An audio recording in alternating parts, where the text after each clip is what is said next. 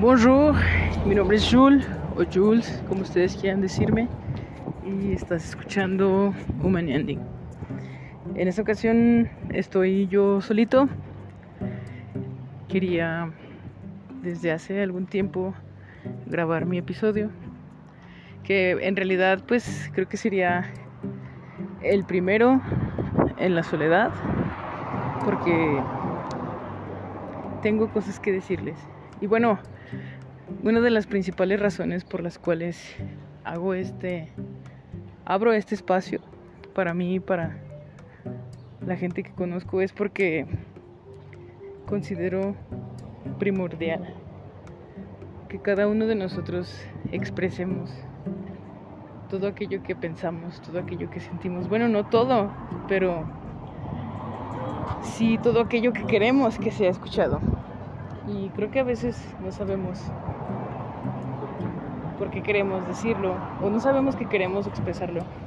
Sin embargo, yo considero que entre más espacios de sinceridad podamos abrir, más procesos de empatía podríamos generar. Y pues creo que si la mayoría de las personas nos supiésemos, nos encontráramos tan humanos como el otro, tal vez las cosas cambiarían de muchas maneras. Y bueno, este espacio lo abrí porque actualmente estoy en una etapa de mucha plenitud, de mucha paz, mucha abundancia. Pero me encuentro pacífico, abundante y pleno a partir del contraste de no haber estado visitando estos, lugares durante mucho otro tiempo, aproximadamente 26 años.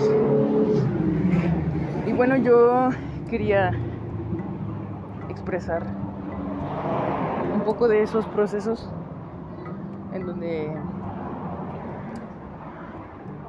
en donde aparentemente donde estaba no era satisfactorio, aparentemente lo que sentía, lo que era, me lastimaba más que construirme. Y pues yo me, me preguntaba muchas cosas con relación a...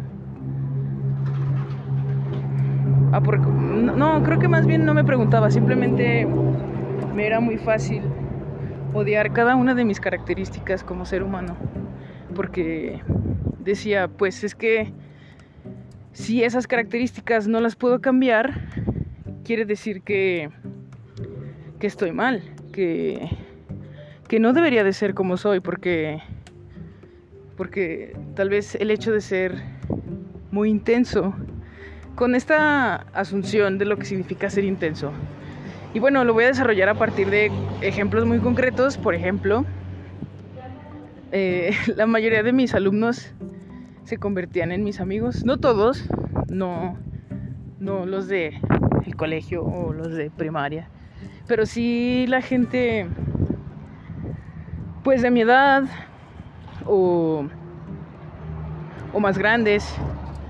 Entonces yo me recuerdo recriminándome el por qué el por qué podía tener procesos de comprensión, de, de acompañamiento con personas que no tendría que tenerlos, porque la academia dicta que hay que ser frío y calculador con los alumnos, porque si no eres frío, calculador y estricto, entonces eres un docente débil. Y, hoy en día me doy cuenta, y bueno, lo incluso lo se los digo a mis alumnos, yo no busco llenar un estereotipo docente. Yo no busco si ellos no quieren hacer la tarea, me vale me vale que no la hagan. me interesa muchísimo más saber si durmieron bien, si están en un ambiente de paz, si... Sí, prefiero, prefiero... Eh, y bueno, prefiero lo más real, prefiero lo más eh, sensorial a lo, académico, a lo asociado con la academia, con, los, con la ciencia, con los saberes. Y, y pues eso como docente se te, se te recrimina porque entonces no estás dando clase de lo que te están pagando. Y bueno, yo encontré mis herramientas. Eh, yo utilizaba esas, esas mismas inquietudes y preocupaciones a partir del lenguaje del francés. Entonces, sí vamos a aprender vocabulario, pero no lo que me dice el libro que te tengo que enseñar, que es hablar sobre el presente o hablar sobre... Bueno, sí, sobre el presente sí, pero ¿para qué me voy a meter a, a saberes académicos si si puedo aprovechar genuinamente un estado emocional de, real de mis alumnos como el pretexto perfecto para aprender francés. Entonces, pues los aprendizajes se vuelven verdaderamente significativos, porque verdaderamente estoy asociando un estado emocional real, palpable, con con el lenguaje, con un lenguaje nuevo, que es, bueno, en este caso es el francés. Y bueno, eh, por mucho tiempo me recriminé eso, me recriminé no ser estricto, no ser, no ser rígido, no ser frío y calculador con mis alumnos. Porque incluso pues se veía poco profesional. Y claro, claro que si no tienes límites en cuanto a eso, por supuesto que es poco profesional si no lo canalizas, si no lo, si no lo procesas, pues claro que es poco profesional y puedes abrir puertas muy sensibles para los demás que, que tal vez no sepas manejar. Pero bueno, al final de cuentas, yo me, yo me, me preguntaba es que porque no puedo ser como la, maestra miel. porque no puedo, en vez de, de señalar el error como algo tan desastroso, ¿por qué no mejor reflexionamos sobre eso? Y en realidad creo que así funciona la vida.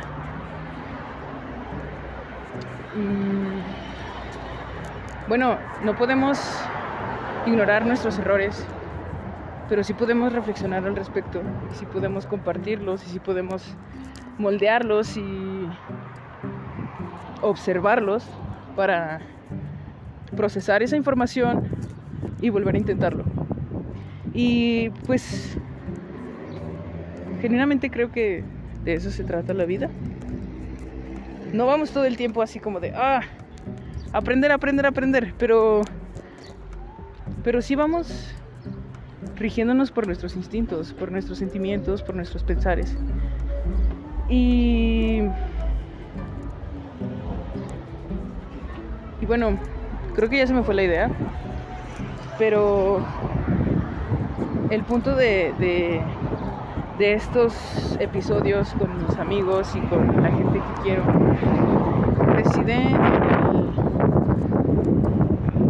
el espacio que yo quiero tener para que estas personas nos muestren de qué maneras y bajo qué contextos el sistema les ha dicho que lo que sienten y lo que piensan está mal. Y cómo cada una de estas personas, a partir de sus recursos muy específicos, a partir de sus personalidades tan particulares, han resistido y a partir de su resistencia es que inspiran a los demás y les ayudan a resistir. Y pues de eso se trata un poquito la idea de hoy, de explicarles, de que sepan el objetivo principal de, uno de los objetivos principales de Humanianding. Gracias por escuchar Humanianding.